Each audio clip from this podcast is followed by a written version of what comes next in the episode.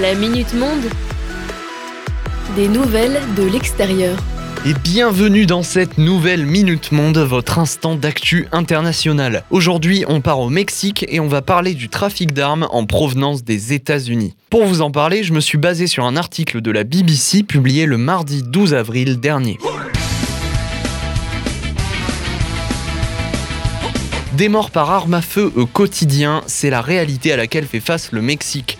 Pour répondre à cela, le gouvernement a proposé un projet de loi visant à combattre l'importation d'armes américaines. En effet, une écrasante majorité d'armes circulant au Mexique provient des grands producteurs d'armes à feu aux US. La télévision mexicaine a notamment rapporté l'arrestation de 1600 trafiquants d'armes entre 2019 et 2021, dont 90% étaient des citoyens américains. Conséquence de ça, un accès grandement facilité aux armes à feu pour la population mexicaine et pour les groupes criminels dont l'arsenal égale aujourd'hui celui des forces armées locales. Face à cela, la police est démunie et le gouvernement, de son côté, souhaite voir les grands producteurs d'armes américains tenus pour responsables de pratiques trop négligentes. La BBC cite notamment des entreprises comme Smith Wesson, Beretta, Colt, Glock ou encore Ruger. Précisons qu'aucun d'entre eux n'a souhaité répondre à la polémique auprès de la chaîne britannique.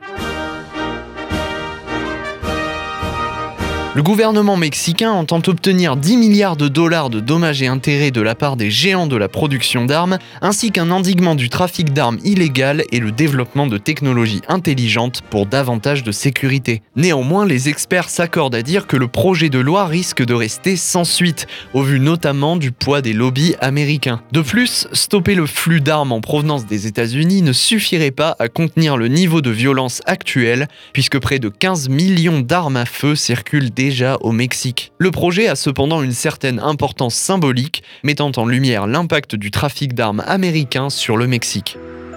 Je vous remercie de m'avoir écouté, passez un très bon week-end de Pâques et on se dit à mardi pour une nouvelle Minute Monde.